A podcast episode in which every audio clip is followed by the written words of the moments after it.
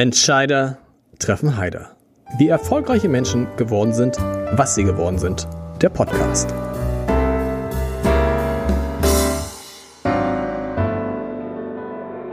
Herzlich willkommen. Ich muss gerade lachen. Was, was, gibt's hier zu lachen? was ist hier los?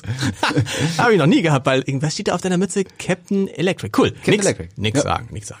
Ich muss erstmal sagen, herzlich willkommen. Mein Name ist Lars Heider und ich dachte immer, ich lese das ab, ich dachte immer, dass ich in diesem Podcast mit seinen ah, fast 100 Folgen eigentlich alles schon erlebt habe und alles schon gesehen habe und jeden schon gesehen habe. Ich meine, Howard Carpendale war hier, Peter Maffay war hier. Es war die verrücktesten Leute. Sky Dumont, ne, Luisa Neubauer.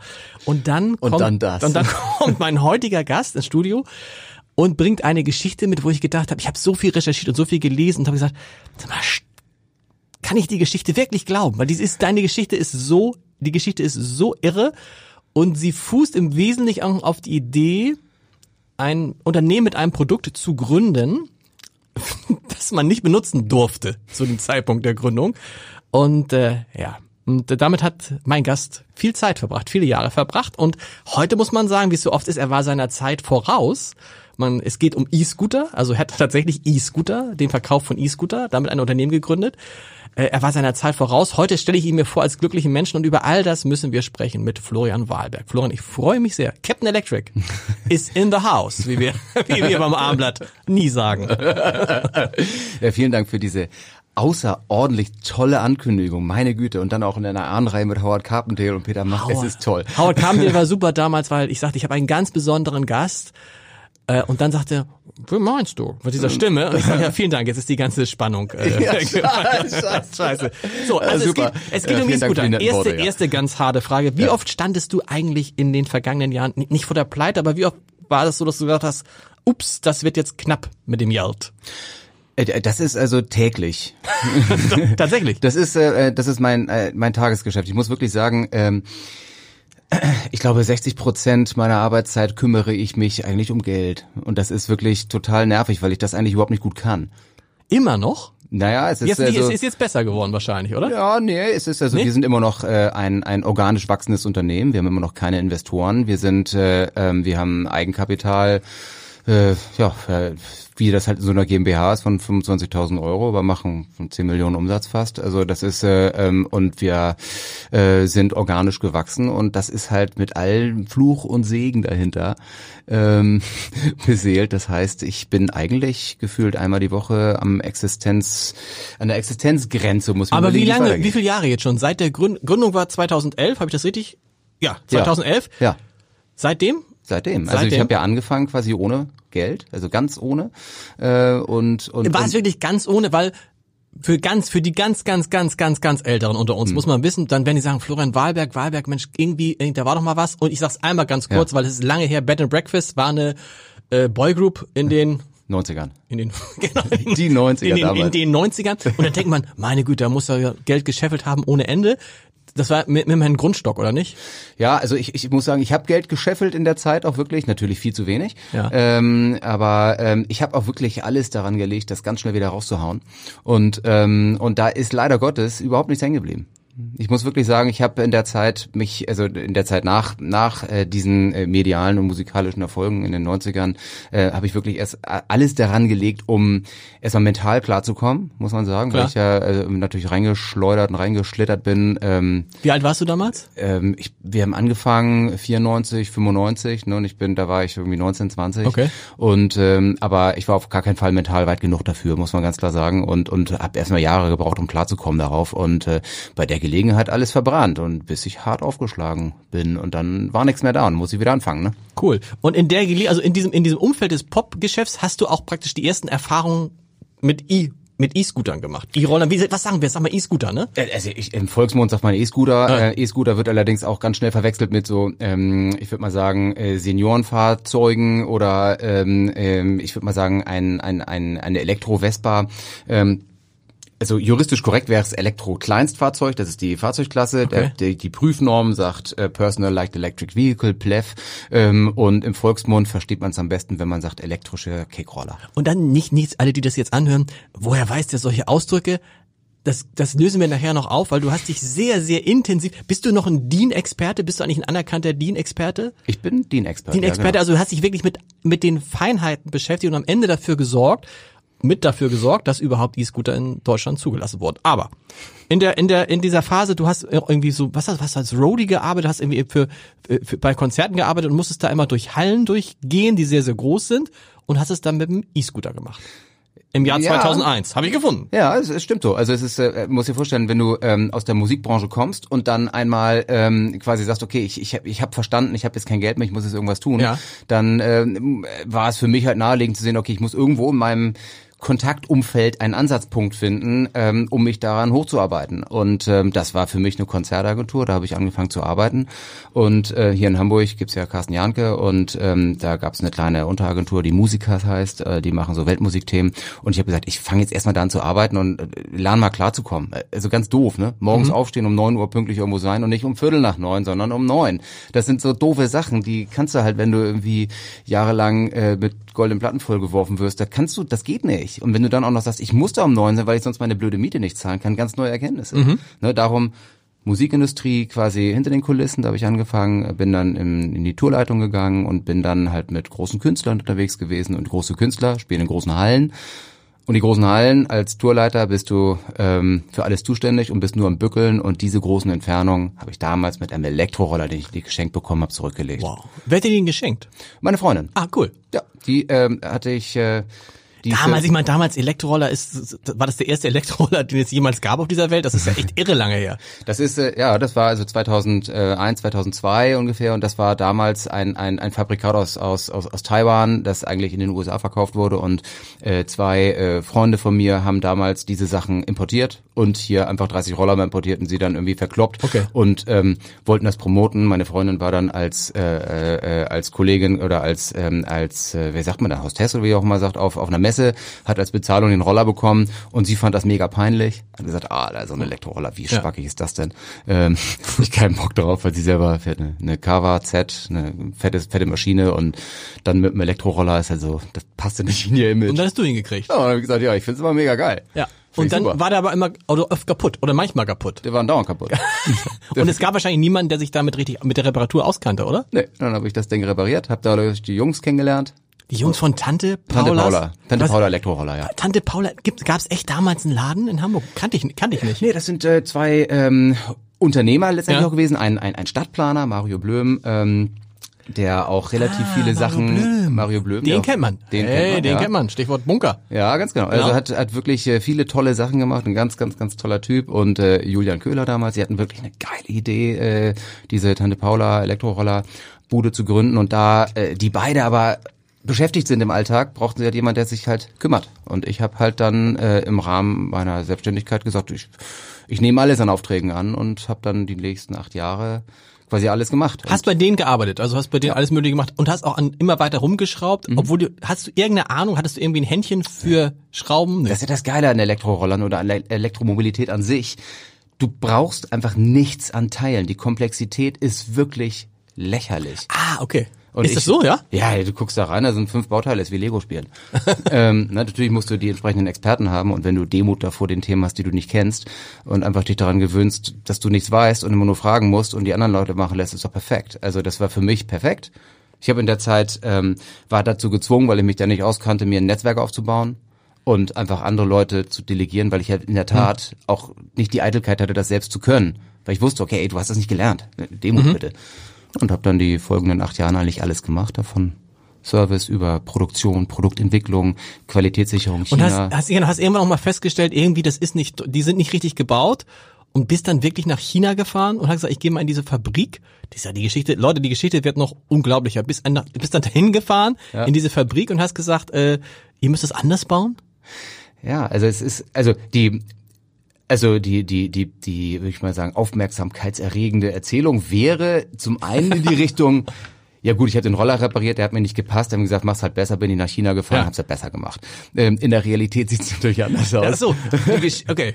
In der Realität. Now the muss- truth. Now the truth. Also, how did that happen? Ja. Ähm, die Situation ist halt, die haben halt einen Auftrag bekommen und ähm, ich habe denen gesagt, pass auf Leute, wenn ihr das so und so produziert, dann werdet ihr immer wieder Probleme haben. Ähm, Ja. Man muss den Chinesen einfach dort vor Ort erklären, warum wir den Kettenspanner anders wollen, warum wir da äh, Schmierfett und kein Öl haben wollen, warum der Stecker mit dem Kabelbinder gesichert Mhm. sein soll. Ähm, und wir müssen daneben stehen und das überwachen.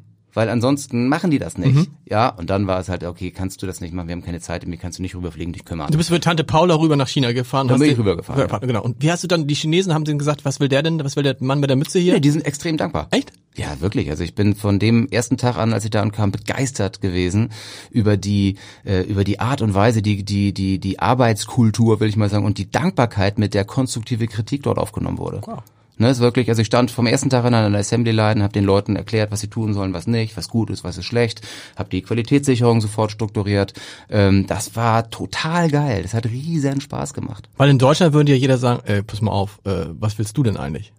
Oder in so einer Situation? Ja, also ich, ich ähm, also ich will das jetzt nicht zu schwarz-weiß sagen, aber ähm, die Stärke unseres äh, unseres deutschen, ähm, ich würde mal sagen, strukturdenkenden Systems ist halt natürlich, dass du nicht an die Assembly Line gehst als Kunde und jemandem sagst, was er zu tun hat, weil Genau. der natürlich irgendwie dann Vorgaben, Arbeitsvorgaben und dann steht das in seinem Arbeitsvertrag drin und das ist äh, hat ja auch alles Hand und Fuß, aber in meiner persönlichen Situation wo ich ja aus der Musikbranche kannte, äh, kam und das nicht kannte und die Möglichkeit hatte, so direkt einzugreifen. Du hast dir gar keine Gedanken drüber gemacht, was man Nein. darf und was nicht, genau. Überhaupt nicht. Okay. Dann haben wir gesagt, mach das anders. Und die haben Ja. gesagt, ja, machen wir. Und dann kamen die Produkte an, funktionierten. Und das war für mich so, wie, war, hab ich gemacht? Krass, krass. Und das war für mich total geil. Aber auch damals, Tante Paula durfte damals in Deutschland zwar Elektroroller, E-Scooter, wollten wir sagen, E-Scooter verkaufen, es durfte sie nur keiner benutzen. Nee, das war damals ein, äh, ein Mofa. Ah, ein Mofa, okay. Also das äh, Zulassungsform heißt L1E. Das ist Okay. das, was wir, äh, also äh, unsere Generation vielleicht noch kennt aus den 80ern von. Also die Aber ein Ciao, die- Elektromofa. Ja, Ja, klar. Aber Genau. war Elektromotor. Die Okay. Zulassungsform, wie wir das kennen. Okay, den, durfte man fahren und alles, Mopeds. okay. Genau. Zielgruppe war damals äh, anders gedacht, als es äh, unterm Strich kam. Wir hatten damals eine Zielgruppe von, ich würde mal sagen, 65 plus.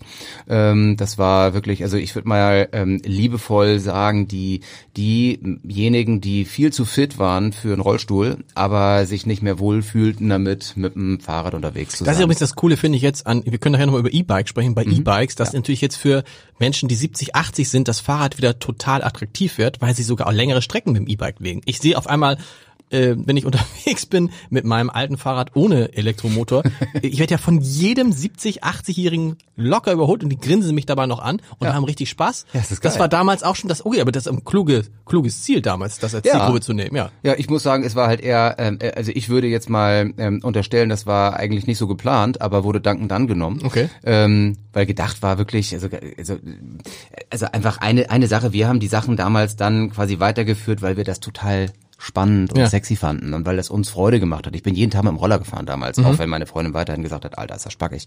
Aber ich fand's mega cool. Mir hat's wirklich Bock gebracht und ich fand diese leise Fortbewegung cool äh, und ich fand diesen unerwarteten Moment der Beschleunigung irgendwie geil und äh, unterm Strich muss man auch sagen, noch vor äh, 15, 17, 18, 19 Jahren irgendwie war das halt noch verrückter als jetzt. Total. Ne, da haben die Leute gesagt, wie, wie, wie fährt das? Was, was? Zauberei? Wie geht das? Genau. Ne, das fand ich fantastisch. Aber ähm, das war nicht gedacht. Wir wollten es eigentlich für uns machen und für unsergleichen und waren verwundert darüber, dass halt die, äh, also unsere Altersklasse viel, äh, viel mehr Berührungsängste hatte. Okay. Wegen, aus Imagegründen und ist das jetzt cool oder nicht? Okay. Diese Unsicherheit. Knattert, knattert nicht. Ja, Genau, meine ja. Reputation, Ja. was denken meine Freunde, ne? Und die Generation, die einfach den praktischen Mehrwert sofort gesehen hat, den Nutzen gesehen hat und auch nicht mehr die Eitelkeit hat, ähm, eine Reputation darstellen zu wollen, die haben gesagt, Alter, nehme ich. Klar. Und dann, wann hast du dich entschieden, ich mache mein eigenes Unternehmen mit äh, E-Scootern auf? Das war eigentlich irgendwann der Zeitpunkt, als ich gemerkt habe, dass ich, dass ich eigentlich für äh, im Rahmen einer Dienstleistung alles mache, von der Produktentwicklung über Produktion bis Nur das Service Geld, du und nur kriegst das. Geld nicht. Nur, ja, aber ich darf halt, äh, das Geld war nie, nie Motivation. Für mich war das Ding, dass ich die Firma nicht prägen durfte. Okay. Ich durfte die Firma nicht prägen. Die Produktentwicklung durfte nicht so gehen, wie ich will. Es wurde meines Erachtens nach lieblos kommuniziert. Es wurde lieblos gehandhabt. Und dann haben sich die beiden Gesellschafter einfach auch mit anderen Themen beschäftigen wollen. Und ich habe mir eine Zusammenarbeit einfach anders vorgestellt. Und äh, unterm Strich ich habe mich auch nicht wertgeschätzt gefühlt. Ne? Und das ist dann irgendwann so ein Ding, wo ich, ich habe ich äh, sehr lange für gekämpft und irgendwann gesagt, ihr, ihr streitet euch zu viel, ich gehe. Ne? Und dann bin ich gegangen und habe gesagt, ich mache selbst. Dann heißt es Wahlberg Urban Electrics. Wahlberg Urban Electrics, korrekt. Genau. Ja. Hast du dann gegründet, aber nicht mit Mofas, sondern mit dem Ziel, E-Scooter zu verkaufen. Wo man heute denkt, wow, mega Idee. Problem, das Ding war, verbessere mich, außer in den USA, nirgendwo erlaubt. Korrekt. Es durfte, also du hast, aber wie, ganz ehrlich, da muss auch deine Freundin sagen, pass mal auf. Ist schon irre, dass du dieses alte Ding von mir noch immer damit rumfährst. Aber ist es nicht klug, eine Firma zu gründen, die ein Produkt herstellt und vertreiben will, was nicht erlaubt ist? Du könntest ja, dann könntest du genauso gut irgendwie, ehrlich gesagt, mit Marihuana handeln. Ja, und, ich kann dir sagen, irgendwie, äh, da würde ich jetzt in- investieren, hätte ich das Genau, Geld. so. Aber haben nicht alle gesagt so, okay, lass es. Na, es, es, es, es war ja auch nicht abzusehen. Wir reden über das Jahr 2011 Mhm. und für alle, die sich im E-Scooter-Bereich nicht so auskennen, ich übrigens auch nicht unbedingt, aber ich erinnere mich, dass 2019, richtig, Mhm. E-Scooter in Deutschland zum ersten Mal zugelassen wurden auf der Straße, richtig? Also Mhm. Ja, acht. korrekt. Also ich glaube, man muss da, man muss da unterscheiden, ähm, äh, also ähm, damit äh, die Hörer auch den, den, den Unterschied verstehen zwischen dem, was äh, quasi legal und was nicht legal war. Ich hatte halt damals ähm, die Fahrzeuge, die wir damals hergestellt haben, sind quasi ein Wofa und zwar mit Sitz. Und ähm, diese Mobilitätsform, in der ich die Zukunft gesehen habe, sind die Fahrzeuge, die kombinierbar sind mit vorhandenen äh, Fahrzeugklassen. Das heißt mit Bus und Bahn, mit dem Auto. Ich glaube nicht daran, dass die Leute grundsätzlich kein Auto fahren wollen. Aber eine Sache ist klar, du kannst halt nicht bis zum neuen Wall vor Genau. den Parkplatz fahren. Das geht nicht. Genau. Sondern du musst im Zweifelsfall am Rödingsmarkt äh, ins Parkhaus fahren und dann Nimmst du die letzte Strecke? die letzte mit- Strecke. Genau, genau. genau. Und diese, diesen Use Case wollte ich bedienen. Ich wollte ganz gerne, dass jemand, der in Sasel wohnt, sagt, ich äh, fahre äh, jetzt mit der Bahn vom Poppenbüttel aus in die Innenstadt und kann dann aber trotzdem weiterfahren ähm, und nehme quasi mein Fahrzeug einfach mit, um hier quasi Huckepack unterwegs zu sein. Und diese Brücke, die funktioniert meines Erachtens nach nur mit einem extrem kompakten Fahrzeug. Und wenn du dir vorstellst, du fährst, du faltest so einen Elektroroller und da ist ein Sitz dran, dann geht das nicht. Also war für mich klar, der scheiß Sitz muss weg. Und das war nicht erlaubt. Genau. Das No, war das war das das war das- Kernproblem. das war das Problem. Aber trotzdem hast du es dann trotzdem, du hast den Ja. E- E-Grid, E-Grid heißt der E-Grid? E-Grid. Genau, das war die erste Marke, mit der wir Genau. losgelegt haben, E-Grid, genau. Aber was ist, wofür steht I, also E-G-R-I-T, wofür steht das? E-G-R-E-T, das ist, Also, äh, okay. das, das ist Englisch für Silberreiher. Das ist, äh, Hätte ich wissen müssen. Silberreiher. Silberreiher, das glaubst du nicht. Und dann, aber du hast es dann hergestellt, hast ein bisschen Geld auch investiert, offensichtlich, und konntest dann an wen verkaufen? An keinen. Äh, äh, ja, also ich habe äh, ich habe kein Geld investiert, ich hatte ja keins. Das einzige Geld, was ich hatte, ähm, habe ich mir aus der äh, aus der vorigen ähm, Zeit zurückgelegt. Ja. Das waren irgendwie 5.000, 6.000 Euro. Okay. Mhm. Und ich hatte den Mantel einer GmbH aus meinem vorigen äh, beruflichen Leben meines Musikverlages. Und ähm, ich hatte mal einen Musikverlag und dieser Mantel, den habe ich noch mitgeschleppt. Ähm, und das, was ich gemacht habe, ich, äh, ich kannte Gott und die Welt in der Industrie, was Produktion angeht. Und ich kannte das ganze Vertriebsnetzwerk, weil ich die immer alle geschult habe. Und ich hatte diese Vision. Und das, was ich eigentlich nur gemacht habe, ich habe mir die Marke geschützt. Das, äh, das war verhältnismäßig überschaubar von den Kosten her und ist auch äh, letztendlich so passiert, dass ich mir die Marke so ausgesucht habe, dass ich wusste, okay, da kriege ich verhältnismäßig wenig Einsprüche, weil ich kann mir keinen Anspruch leisten.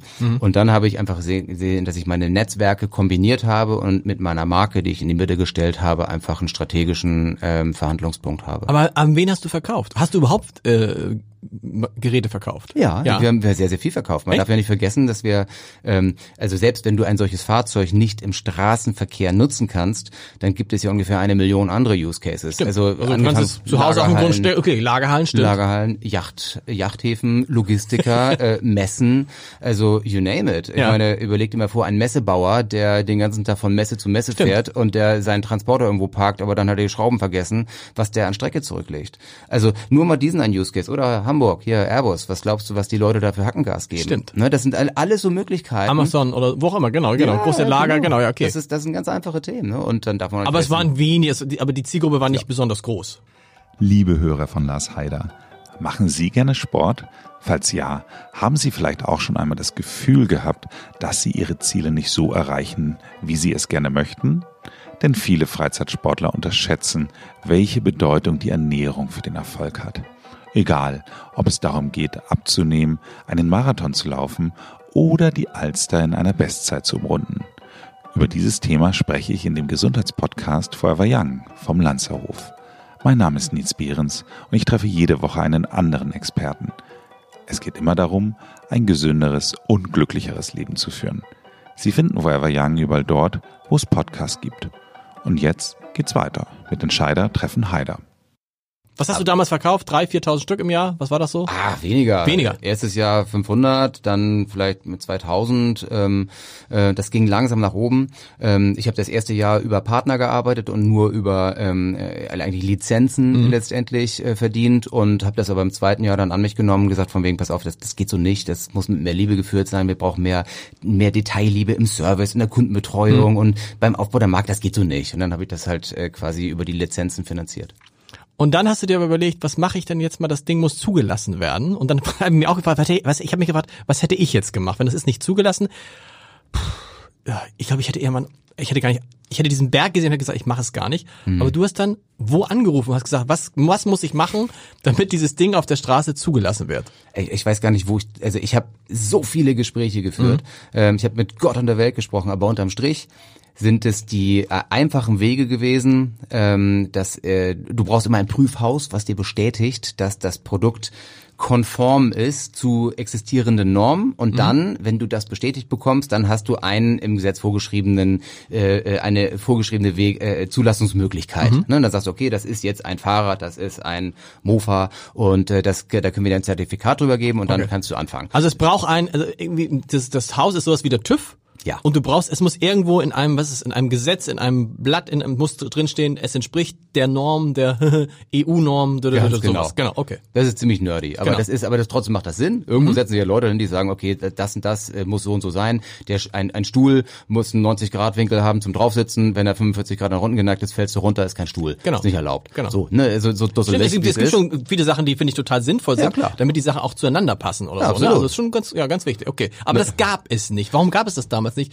Weil das, weil es das Fortbewegungsmittel quasi nicht gab. Na, es gibt halt eine Vorgabe, die sagt, okay, ein Elektroroller muss einen Bremstest im Sitzen machen, ähm, Okay. damit es sicher ist. Ja, okay. So, und dann der TÜV versucht halt dann, wenn ich denn dann sage, kannst du das bitte zulassen, dann Ja. äh, prüft er und, sagt, sagt okay, sitzen. Bremse, ja, geht, warte mal eben, äh, äh, Reifen hat er, ja, äh, Bremstest im Sitzen, kein Sitz, ah, kein Bremstest im Sitzen möglich, ist kein Elektroroller.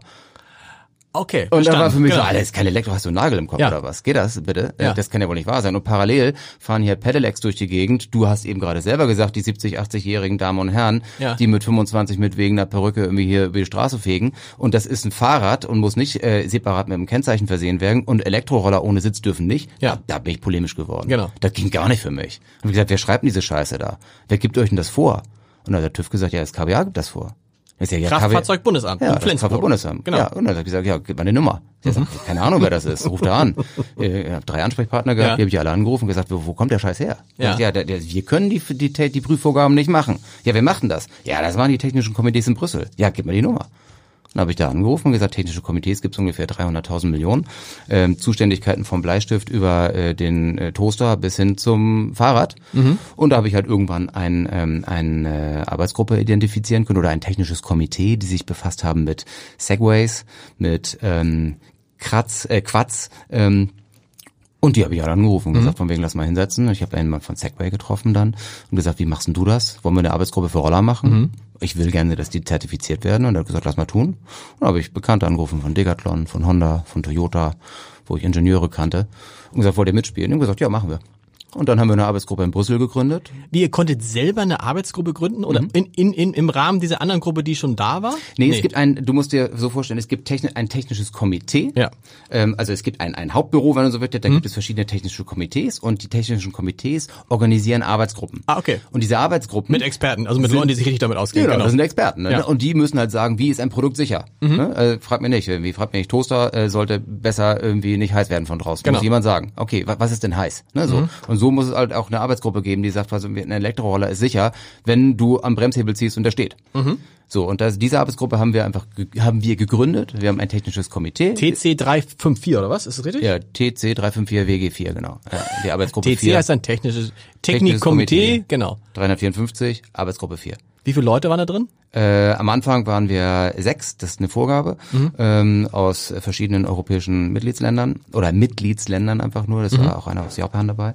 Ähm, und äh, jetzt sind wir, glaube ich, 25 oder sowas. Ah, das, das Komitee gibt es immer noch. Ja, das gibt's immer noch, wir arbeiten immer noch dran. Und dann habt, habt ihr euch hingesetzt und habt versucht, so eine, praktisch eine DIN-Norm für den TÜV zu entwickeln. Dass der TÜV sagt, ah, guck mal, ein E-Scooter. Und ging es, geht es dann nur um E-Scooter oder ging es noch um andere Vorbewegungsmittel? Ähm, also erstmal, wir, wir also eine EU-Norm wollten wir schreiben, Okay. ähm, äh, die äh, und da geht es um Selbstbalancier oder eigentlich um Elektro-Kleinstfahrzeuge, wenn du so möchtest. Okay. Das heißt sowohl, äh, wie kannst du sicherstellen, dass ein dass ein Einrad, äh, ein elektrisches Einrad, äh, ein ein äh, selbst ein, ein Segway oder dass ein Elektroroller, dass diese Fahrzeuge überhaupt prüfbar sind. Wie, wie willst du denn? Man hatte ja diese Zeit vor zwei, drei, vier Jahren, als irgendwie reihenweise Häuser abgebrannt sind, weil irgendwelche Hoverboards irgendwie mit billigen Zellen irgendwie verbaut wurden und dann brennen reihenweise die Buden ab. Und dann sagen natürlich dann die ganzen Versicherungen, ja, aber wie sollen wir denn, ist das jetzt erlaubt gewesen oder nicht? Es gibt nichts, wonach du sagen kannst, wie das geprüft werden muss. Ne, und das ist diese Prüfnorm haben wir halt aufgebaut. Das ist ein total nerviges Unterfangen gewesen, ähm, von dem ich auch keine Ahnung hatte, wie es wirklich funktioniert. Aber ich habe einfach mir immer gedacht damals, ich ich versuche mal so weit zu treiben, wie es geht. Wo, mal gucken, wo die Grenzen sind. Wie weit komme ich denn eigentlich? Gut, du, du warst immer derjenige, der dann gesagt hat, Leute, so geht's nicht. Zum Beispiel. Also, ne, also wenn dir einer kommt, wir brauchen doch einen Sitz, dann sagt er, nee, Sitz ist nicht. Ja. Wie lange Ja. habt ihr gebraucht? Wie lange habt ihr gebraucht, bis es dann so war, dass das muss dann irgendjemand hier abnehmen in der, in der EU? Wahrscheinlich irgendeine übergeordnete Behörde muss dann sagen, diese EU-Norm ist okay, die akzeptieren wir, die wird jetzt geltendes Recht in Europa. Wie lange hat das gedauert? Ähm, ja, es gibt halt natürlich also Richtlinienverantwortliche, das ist dann ein Teil der Maschinenrichtlinie, das muss dann letztendlich den Strukturen entsprechend sein und dann gibt es Abstimmungen, die halt über europäische Mitgliedsländer aus funktionieren. Das heißt, es müssen, glaube ich, vier oder fünf verschiedene Länder dazu dem zustimmen, dass es eine anerkannte EU-Norm wird und dann, ähm, um die dann zu harmonisieren, also um sie vorzuschreiben, dann ist ein gesetzlicher Prozess notwendig. Okay. Der letztere Schritt ist nicht gegangen, aber die, der erste Schritt ist jetzt gegangen. Das heißt, die EU-Norm steht. Und seit wann, wann wurden die ersten E-Scooter in Europa zugelassen? War das dann 2018 oder war das ins, es war in Deutschland war nicht das erste Land, ne? Äh, nee, Deutschland war das letzte Land. Okay, aber ähm, ist ja immer so. Ja. Aber äh, man muss auch hier einmal unterscheiden. Und ähm, wir, wir haben jetzt sehr viel darüber gesprochen. Das tut mir leid für alle Zuhörer, sorry, äh, ist ein bisschen nerdy. Aber ähm, ähm, einmal, man muss unterscheiden zwischen einem technischen Standard, der im Prüfhaus es Möglichkeit, möglich macht zu sagen, das Ding ist sicher. Und das ganz was ganz anderes ist, du darfst damit fahren. Hat damit gar nichts zu tun. Okay. Nur das eine ist, gibt so eine gewisse Basis. Stimmt. Also da, da, sodass bei dem in- einen geht es um, für mich, bei einem geht es um das Gerät. Das Gerät Genau. ist sicher. Punkt. Genau. Und jetzt kommt halt noch der Mensch dazu. Genau. Genau. Und dann haben wir unsere deutsche Gesetzgebung mit den ganzen Straßenverkehrsordnungen und äh, Verordnungen und hast du nicht gesehen und die ganzen äh, Strukturen über Versich Pflichtversicherung und ähm, ähm, äh, frag mich nicht, Vorgabe zur, zum Tragen eines Helms mehr als 20 km/h und hast du nicht gesehen, Genau. der ganze Scheiß. Und da ist es wieder was ganz anderes gewesen, was auch aufgrund einer Initiative, Initiative aus Hamburg heraus verändert wurde, zum Beispiel Martin Bill, ähm, äh, war äh, essentiell dabei bei einem Antrag, der über, äh, über die Hamburger Bürgerschaft im, äh, in den Bundesrat ging. Das war 2016, September. Und dieser Antrag hat dazu geführt, dass der Bundesrat entschieden hat, dass wir die Gesetze ändern zugunsten von Elektrokleinfahrzeugen. Wann hast du es zum ersten Mal gemerkt, oh guck mal jetzt, äh, weil es immer mehr Länder gab, in denen es erlaubt war, jetzt zieht auch mein Verkauf an. Wann ging das los?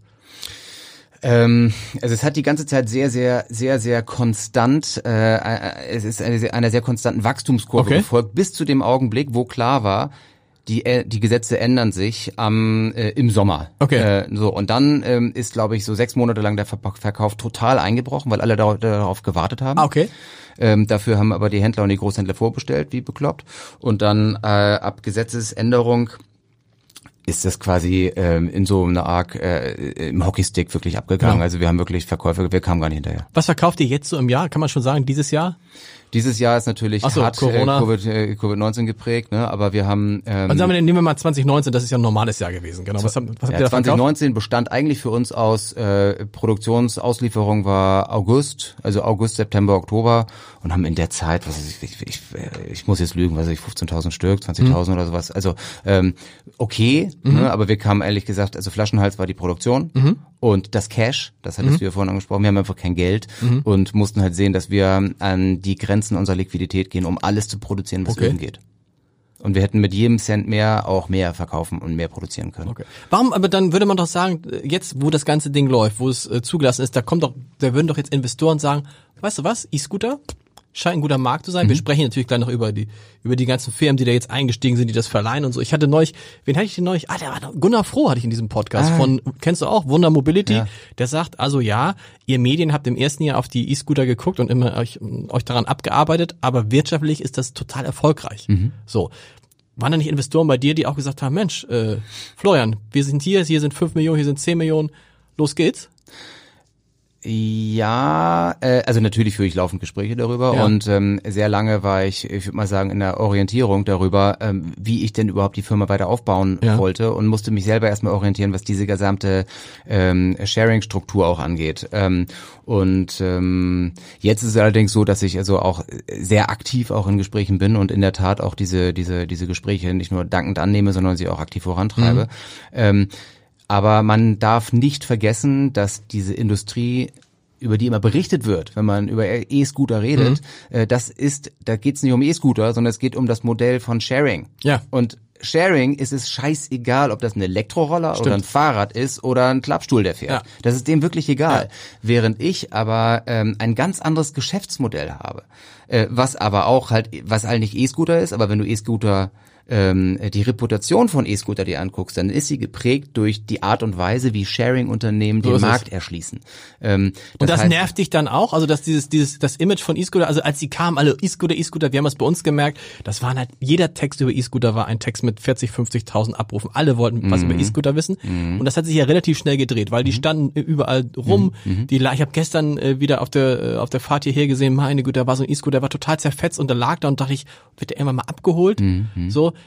Also das hat dich auch genervt, dass da das Image der E-Scooter dann relativ schnell, zumindest in Hamburg, so eine Mischung war zwischen, hey, wie cool und oh, was soll der Kram? Natürlich hat mich das total verletzt. Ja, Das ist ja okay, klar. okay. Ne? Das hat mich total getroffen, weil ich ja eine, eine ganz große Vision hatte und ein ganz großes, klares Bild davon hatte. Aber ähm, man darf das nicht missverstehen. Ich, ich halte niemandem im Sharing-Bereich irgendetwas vor. Ich finde, die haben das äh, halt so gemacht, wie man das halt, ein, wie man ein Sharing-Unternehmen halt aufbauen Mhm. muss. Das, was ich halt viel, äh, viel besonderer finde, dass ähm, ich würde mal unterstellen, und dass ich, ich hoffe, ich finde die richtige Dosis an Kritik, damit das nicht als äh, unhöflich gewertet wird, aber die meisten Journalisten verstehen den Unterschied nicht zwischen der Hardware E-Scooter und dem Geschäftsmodell Sharing. Und das liest du daher Mhm. in jedem Bericht über E-Scooter. Die Leute verstehen nicht, wenn sie schreiben, E-Scooter stehen überall rum. Ja, das ist Genau, das ist das, das, das ist übrigens, glaube ich, keine Kritik am E-Scooter. Nee, also nee, ich, nee, nee. genau, es ist einfach nur, Aber- an, an, an, du hast recht, es ist aber der Leser genau. versteht es nicht. Ne? Und das ist halt auch so, ähm, äh, wenn die Leute ein, äh, wenn man sieht, dass, dass jemand einen E-Scooter in die Alster schmeißt, Mhm. dann ist es, dann hat sich das etabliert zu sagen, ja, die E-Scooter müssen weg. Ja. Aber das ist halt so, äh, der, der Sascha Lobo hat das so geil geschrieben in einem, äh, in, in einem Kommentar, wo er sagt, du kannst doch nicht, wenn du mit einem Kreuzworträtsel in den Tigerkäfig gehst und der Tiger dir einen Arm abbeißt, das Kreuzworträtsel verbieten. Das stimmt. Ja, und das finde ich halt, das ist einfach so, das ist so ein schönes Bild und ich finde, das ist genau das Thema und das, das geht mich natürlich hardcore emotional an. Aber klar. es ist, ist glaube ich, so eine, ist, glaube ich, so eine Mischung, auch journalistisch war das so eine Mischung von schon eine Begeisterung über eine neue Technologie, die auch irgendwie Hamburg ja total dann geprägt hat, Mhm. aber, und andererseits dann aber auch klar, was sind jetzt die Schattenseiten, weil gefühlt war so, dass man dachte, Leute, es gibt klare Vorgaben, dass eben die Dinger nicht irgendwie zu Hunderten vom Rathaus stehen sollten und starten sie dann trotzdem. So, und Ja, man hat sich natürlich gefragt, das hat, was hab ich, ich, ich, ich mich immer gefragt, was ist das für eine Technologie, die ökologisch, ja, auch ökologisch uns weiterbringen soll, ja? Wenn abends einer irgendwie, so ein armer Kerl mit seinem äh, Diesel-LKW durch die äh, Stadt fährt und die Dinger einsammelt und zu Hause bei sich auflädt. Wo du dachtest, Ja, also brauchen wir gar nicht lange Oder? drüber reden. Genau. Deshalb bin ich, da brauchst du mich nicht lange überzeugen von.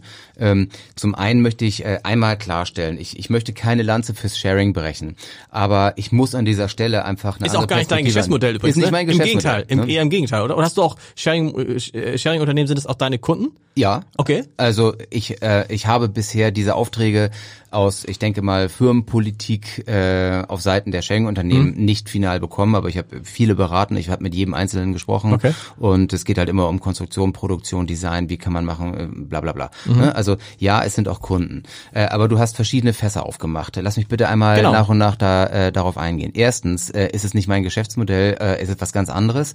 Möchte ich einmal kurz darauf eingehen. Sharing ist das Prinzip, ich will von A nach B. Ich will Mhm. mir abends mit meinen Jungs einen in der Schanze in den Kopf stellen. Ich fahre da kurz mit dem Roller hin, weil ich weiß, danach bin ich voll, nehme ein Taxi zurück. Mhm. A nach B. Das, was ich mache, ist A nach B nach A. ich fahre ja. morgens ins Büro und abends wieder zurück. Ich mache das jeden Tag. Wenn du das mit einem Sharing-Roller machst, wirst du arm.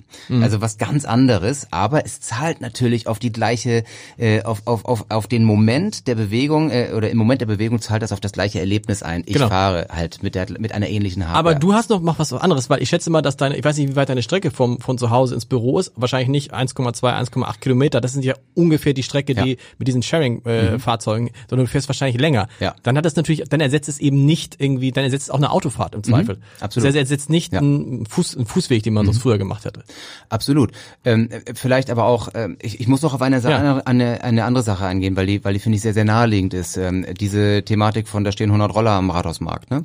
Ähm, man darf nicht vergessen, wie jung diese Industrie ist. Stimmt. Wir haben äh, im Sommer letzten Jahres die Gesetzesänderung gehabt, die die ganzen Sharing-Unternehmen haben sich gegenseitig überholt, um die Ersten zu sein. Natürlich, klar, logisch, wären sie doof, wenn sie das nicht getan hätten.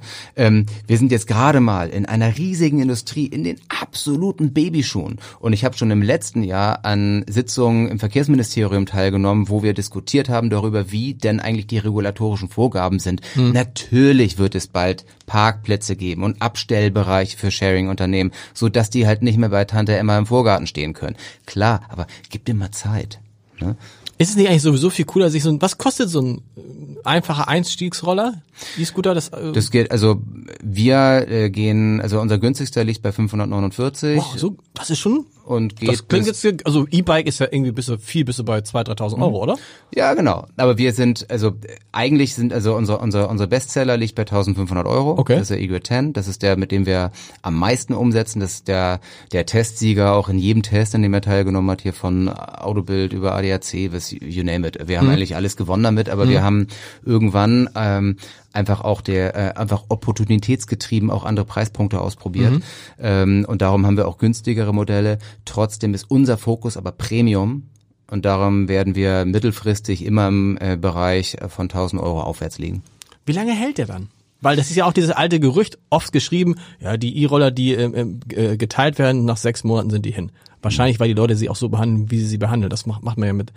Wahrscheinlich ein Mietwagen ist nach sechs Monaten, sieht nach sechs Monaten auch anders aus als mein eigenes Auto. Ja, ich glaube, man muss eher sehen, dass man die, ähm, dass man die zurückgelegten Kilometer sieht, ähm, nicht die Zeit. Okay. Ähm, weil äh, und zum einen stimmt es auch nicht. Ne? Also die ganzen Sharing-Roller, die jetzt quasi ausgeliefert werden, die sind alle auf äh, den äh, auf den Einsatz von bis zu zwei drei Jahren angelegt. Ähm, dann darf man nicht vergessen, es gibt bestimmte Vorgaben, die einfach aufgrund der Materialien gemacht werden. Ne? Also ein Lithium-Ionen-Akku, da kannst du dir auf den Kopf stellen, kannst auch schreiben, was du willst. Die Chemie gibt dir einfach vor, dass du irgendwann zwischen 600 und 1000 Ladezyklen nur noch 6, 60 Prozent der Restkapazität Okay. hast. Vielleicht 70 Prozent. Ja, Das heißt, da musst du den austauschen? Nee, dann Musst hast du nicht, du, okay. das ist die Restkapazität. Ah, okay. Ne? Da kannst du jetzt sagen, äh, ja, das ist ja total scheiße, muss ich wegschmeißen, oder du fährst einfach weniger weit. Aber überleg doch mal, sagen wir jetzt mal Mittelwert 700 Ladezyklen Mhm. ähm, für einen Roller, der pro Ladezyklus ähm, 30 Kilometer zurücklegen kann und Okay. das ist negativ gerechnet, sagen wir mal 40 Kilometer. Und das bitte mal sieben- 700 oder mal 800, dann kann man mal überlegen, wie viel Entfernung eigentlich Absolut. zurückgelegt werden, bis nur noch 70 Prozent der Restkapazität. Also tatsächlich, du kannst mit, mit einem, mit einem E-Scooter, wenn der frisch ist und neu ist, 40 Kilometer? Oder ja, so? also je nachdem, ja, also, Okay, die, also aber ich gut, denke, das die ist ja. Sharing-Dinger So, sind auf so lange, 50 kein ausgelegt. Mensch fährt 40 Kilometer mit dem E-Scooter, ne? Genau. Eben, und darum muss man sagen, dass der, der Flaschenhals, der äh, viel wiederholte äh, und zitierte Lithium-Ionen-Akku, der die Welt sterben lässt und es wird alles so schlimm. Hm. Hey, das geht vielmehr darum, dass die Reifen abgefahren sind, die Bremsen runter sind und dass die Leute da nachts einfach raufpinkeln oder sowas. Das sind die Themen. Ja. Äh, Der Lithium-Ionen-Akku hält. Wie lange hält, so, wenn du, wenn ich mir jetzt so ein, so ein Ding bei euch kaufe, wie lange kann ich damit, habe ich damit Spaß dran? Wenn du das bei uns kaufst, so wir haben ja noch Kunden, die jetzt auf die, die mit den ersten Rollern auf uns zukommen, Okay. die von vor fünf, sechs Jahren sind oder von vor sieben Jahren sagen, ja, habt ihr noch mal einen Reifen, habt ihr noch mal einen Akku dafür.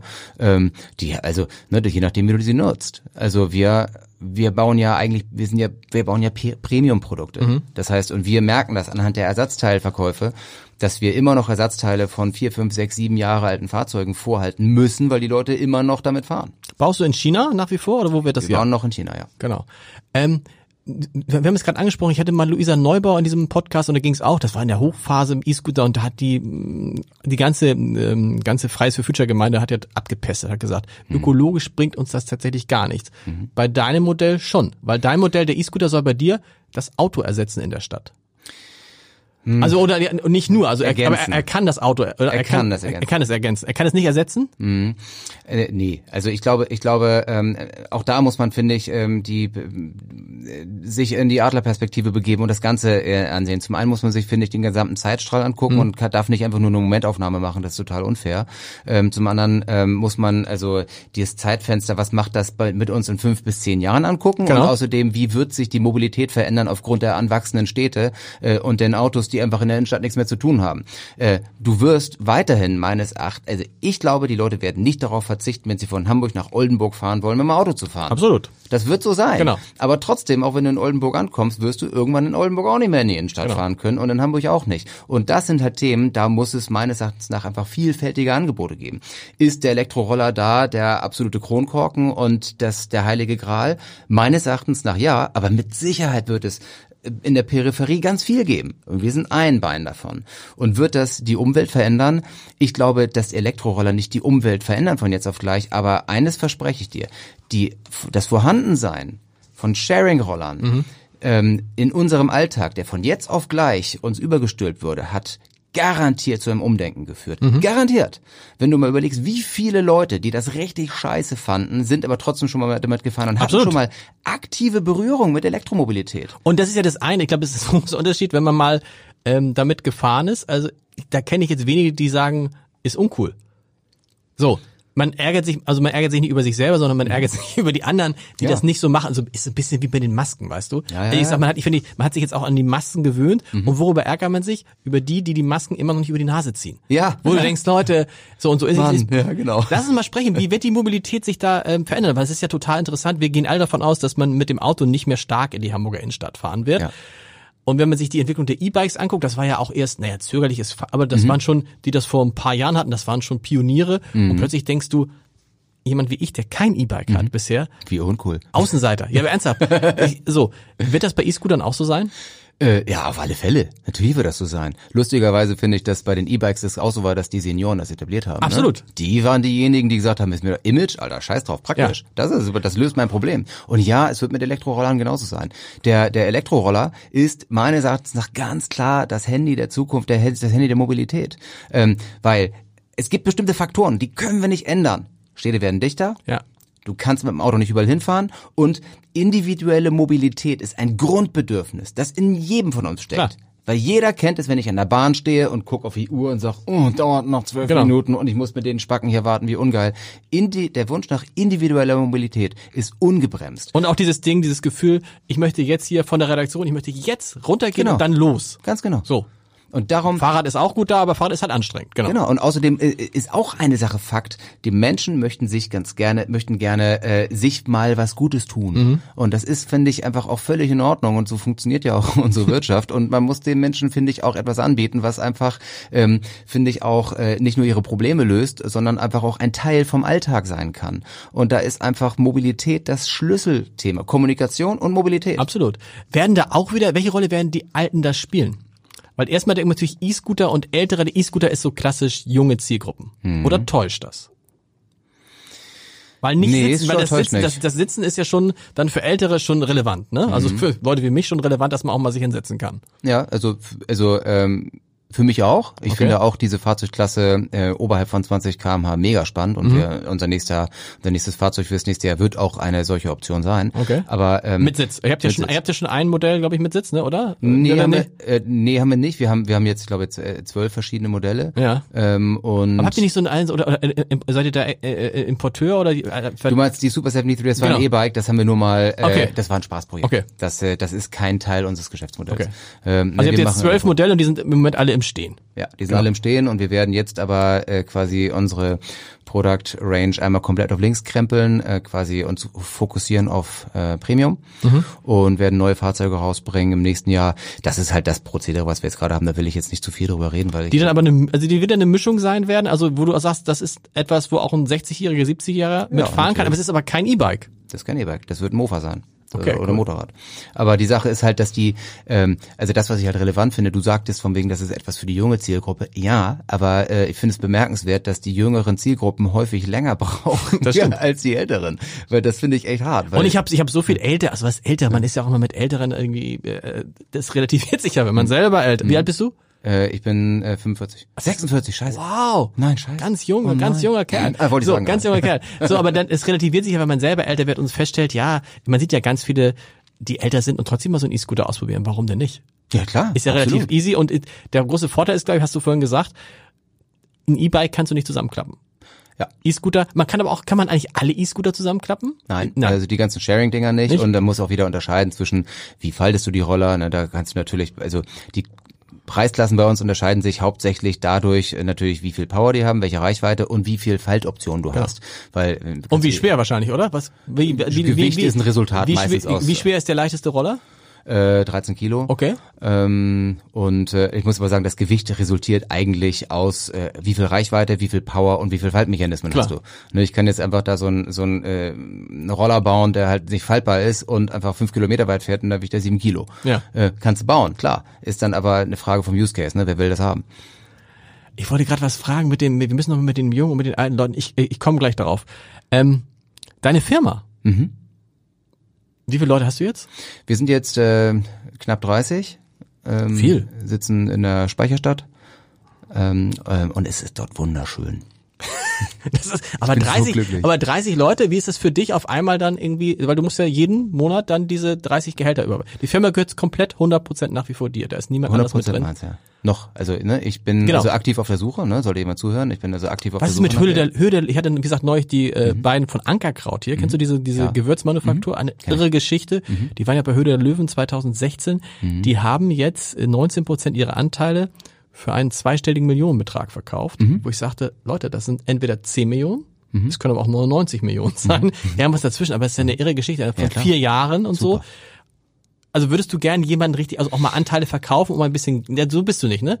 Du willst doch deine Firma jetzt nicht irgendwie zu größeren Teilen verkaufen. Äh, Ich, ich glaube, ähm, das ist sehr, sehr lange der Punkt gewesen, warum ich noch keinen Partner drin habe, Ja. weil ich nicht wusste, ähm, welche Funktion oder welche, äh, äh, in welcher Position möchte ich gerne jemanden haben. Ja. Möchte ich einen Strategen haben? Möchte ich einen, ähm, äh, möchte ich einen Geldgeber haben, der Exit getrieben ist? Und erst wenn ich weiß, wo ich in fünf Jahren mit der Firma sein möchte und was ich dann machen möchte, kann ich jemanden dazu holen, damit ich dem reinen Wein einschenke. Ne? Und das, da habe ich einfach eine Zeit lang gebraucht. Manche Leute wissen das schneller, manche langsamer. Jetzt bin ich an dem Punkt, wo ich selbstverständlich Investoren dabei haben möchte, weil ich jetzt einen klaren Plan habe. Und jetzt auch Und weil du auch Geld, weil du eben sagst, Leute, ich könnte viel mehr Umsatz machen, Ja, klar. ich habe einfach nur das Geld im Moment nicht. Selbst Genau. verschulden, einfach zur Bank gehen und sagen, pass auf, ich brauche mal einen Kredit über.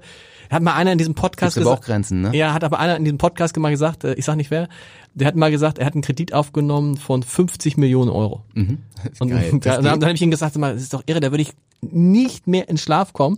Sag, äh, ich, ich würde selbst bei einer Million Euro durchdrehen. Und dann sagt er, weißt du was, ist für mich was völlig egal. Ich hatte weder eine Million, noch 10 Millionen, noch 50 Millionen. Genau wenn so wenn du das auch. Geld nicht hast, dann spielt es keine Rolle. Also hat er den 50 Millionen Kredit genommen. Ja, aber ähm, also die Frage ist ja, wie kriegst du einen 50 Millionen Kredit? Ne? Das war doch also, damals, genau. Ich würde es sofort machen. Ich habe mich auch verbürgt für alles, was wir tun. Ja. Ich bin jetzt irgendwie hier verbürgt auch mit mit höheren Millionenbeträgen. Ähm, und ich habe auch nichts auf der Naht und weiß auch, ey, ob ich 1 Million, 5 Millionen oder 20 Millionen verbürge, ist mir doch scheißegal. Kannst du aber trotzdem gut schlafen? Ja.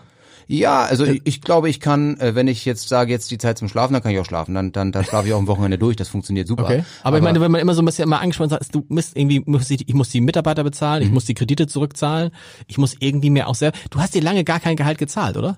Äh, sehr wenig. Also Okay. ich zahle mir also auch für einen Geschäftsführergehalt lächerlich wenig. Also jeder, der darauf guckt, sagt, hä, das ist dein Gehalt, du Ja. verarschen? Aber das ist halt, ich bin halt nicht so geldgetrieben. Nee. Ähm, ich muss halt sagen, weshalb will ich jetzt Leute dabei haben? Weil ich einfach glaube, dass meine Zeit besser investiert ist, wenn ich mich um ähm, strategische Entwicklung der Firma kümmere, wenn ich mich um Produktentwicklung kümmere. Äh, da ist meine Zeit gut investiert, aber nicht beim Kümmern um Geld.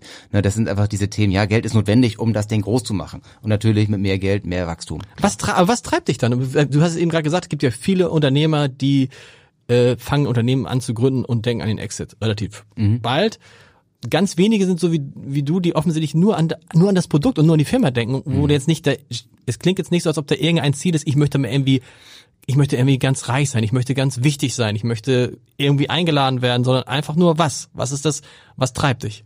Ah, das ist schon eine Schnittmenge aus allem. Also Ja? zum einen muss ich sagen, ich wollte, also ich bin nicht geldgetrieben. Ähm, Geld ist ja, das ist natürlich geil zu haben und ich muss auch wirklich gestehen, ja langsam, äh, ich werde so häufig darauf angesprochen, langsam überlege ich, warte mal, eben ist das eigentlich schlau? äh, warte mal eben, ich guck mal aufs Konto, scheiße, vielleicht sollte ich doch mal was dran machen, Ja. aber ist nicht mein Trigger. Ähm, ich glaube, zum einen will ich eine sinnvolle Beschäftigung haben. Ich will was Sinnvolles machen und ich will mich mit Menschen umgeben, die auch was Sinnvolles wollen und was machen und ich sehe einfach einen unglaublichen Nutzen für die Menschen, die unsere Produkte haben. Total. Das, das, das, und, und, und das ist Für das, alle Beteiligten. Ich meine, Für alle. das ist, ist eine neue, das ist eine neue Industrie, von der niemand Genau. weiß. Ich habe eine Zahl gefunden. Verbessere mich. Ich guck mal, ich habe sie irgendwo aufgeschrieben. 400.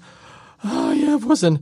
Es soll im Jahr 2030 490 Milliarden Euro Umsatz mit e elektromobil getriebenen, elektronisch getriebenen ähm, Geräten geben weltweit. Das ist natürlich eine unglaubliche Summe, oder? das kann ich auch noch nicht, wusste ich nicht. Aber wundert mich nicht.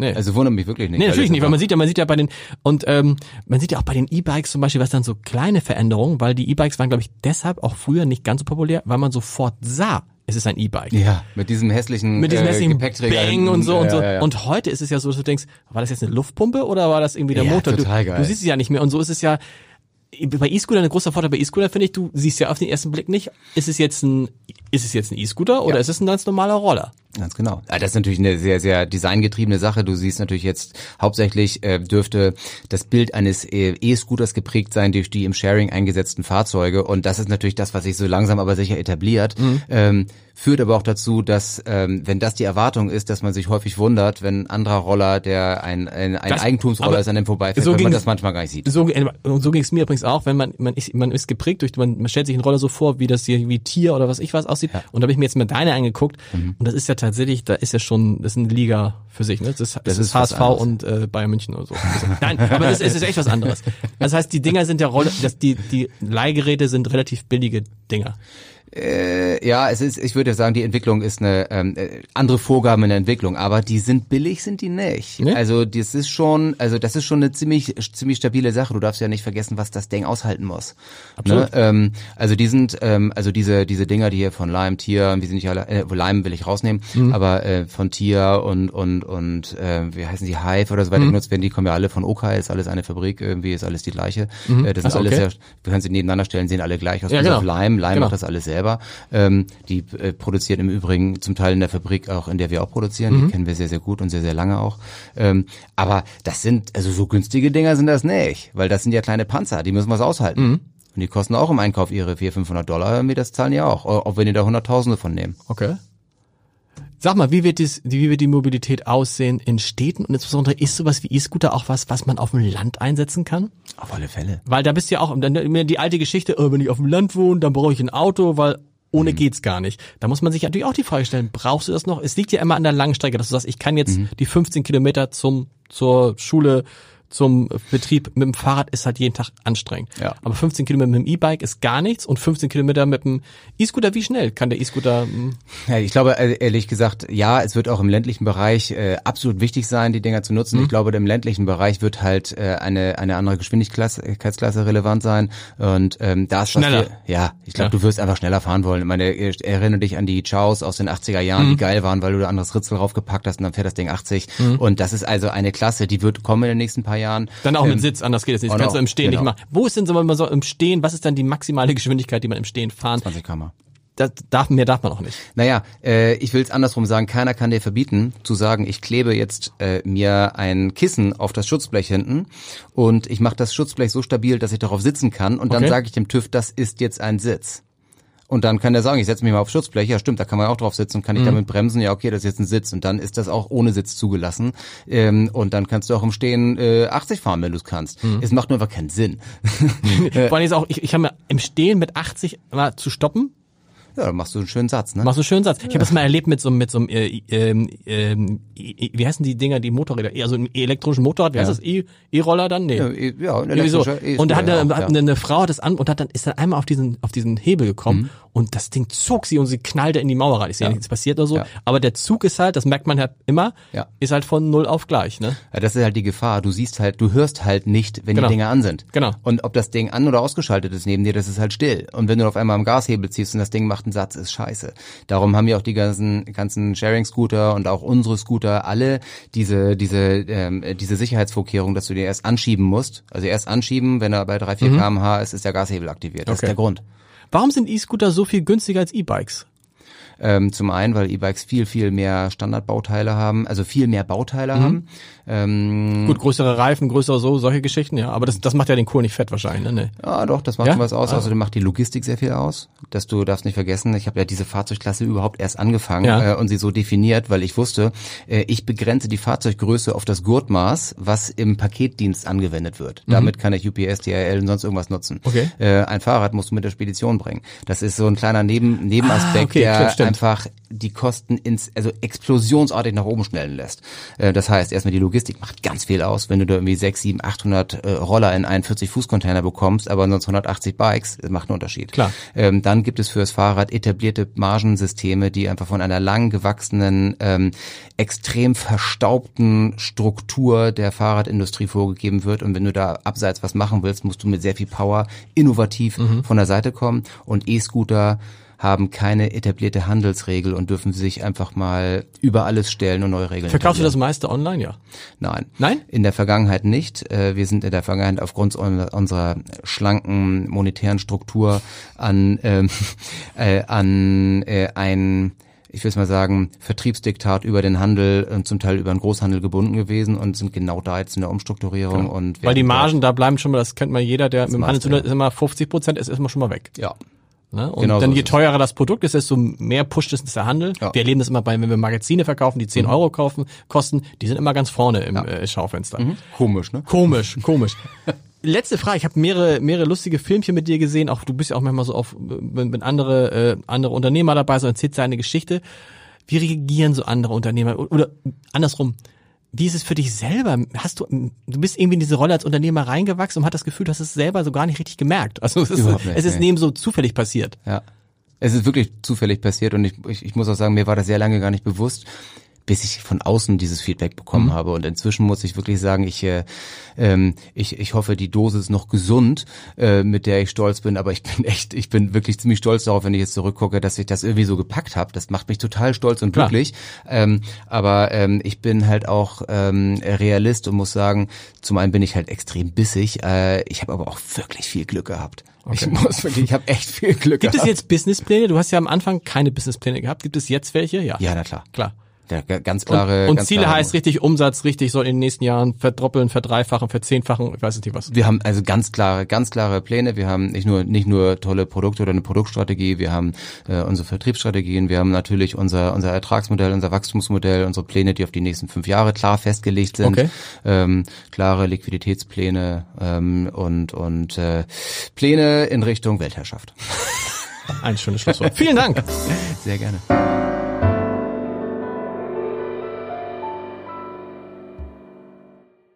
Weitere Podcasts vom Hamburger Abendblatt finden Sie auf abendblatt.de slash podcast.